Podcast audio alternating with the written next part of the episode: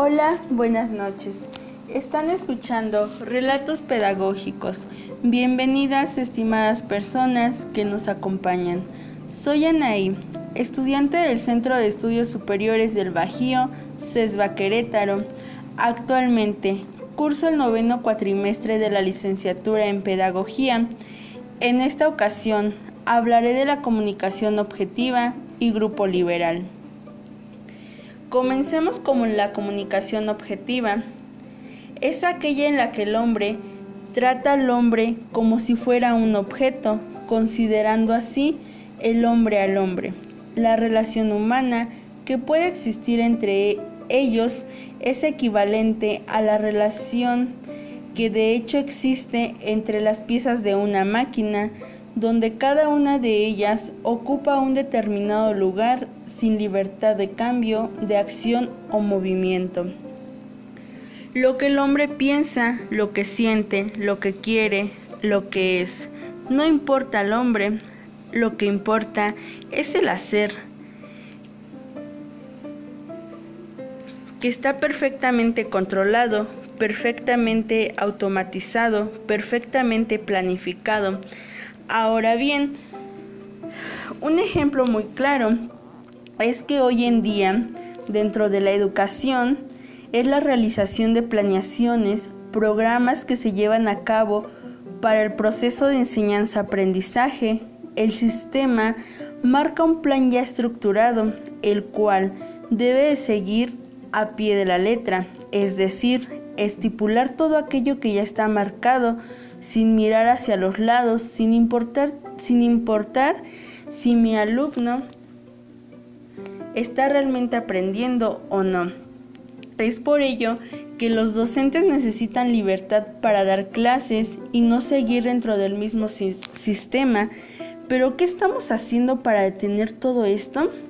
La falta de comunicación, de concordancia para poder detener este sistema tan feo que tenemos en México. Nuestro presidente dice, los niños son el futuro de México, pero ¿qué está haciendo para que nuestros niños tengan una educación de calidad? Bueno, no quiero tocar todo, pues tanto este tema de política, perdón, pero realmente me da coraje. O sea, coraje, impunidad, de no poder hacer nada. ¿Hasta cuándo vamos a despertar? Bueno, ya, continuemos con lo, con lo que nos compete. Como sabemos, todos aprendemos de diversas maneras, algunos más lentos que otros. Es un problema con el cual se enfrenta hoy en día el docente a la hora de estar frente al aula, ya que no se siente con la libertad de poder construir un nuevo conocimiento en su alumno. Se está dejando de lado todo aquello que se necesita para crecer, está dejando a un lado la realización de nuevas estrategias del material didáctico, el cual puede ayudar al desempeño académico del niño. Eh, ahora bien, me gustaría compartirles algunos tips para cambiar todo ello. Bueno, sobre el ejemplo que les acabo de mencionar, así como tener una buena comunicación, como sabemos, la comunicación es la base de todo. Asimismo, en las reuniones de Consejo Técnico Escolar, creo que se tratan muchos temas, pero en ocasiones creo que no se llega a ningún acuerdo. Sería importante tener esa comunicación para poder hacer algo. Somos seres humanos y tenemos derecho a expresar todo lo que sentimos y queremos. No somos una máquina la cual no tiene libertad. Nosotros podemos hacer el cambio. Bueno, espero que sigan aquí y no se hayan dormido. Seguimos compartiendo más información. Es importante tener en cuenta que el hombre, en este caso el docente, debe de sentirse con toda libertad de poder enseñar y transmitir aquellos conocimientos. Mm, bueno, seguimos eh, compartiendo información sobre el grupo autoritario, Pero ¿a qué se refiere todo ello? Como sabemos, frente de él está un maestro. Es el único que va a tomar esas decisiones, indicar técnicas y procedimientos a seguir, señalando a cada alumno su tarea, con quien tiene que hacerla, enjuiciando positiva o negativamente la labor y permaneciendo durante la ejecución del trabajo.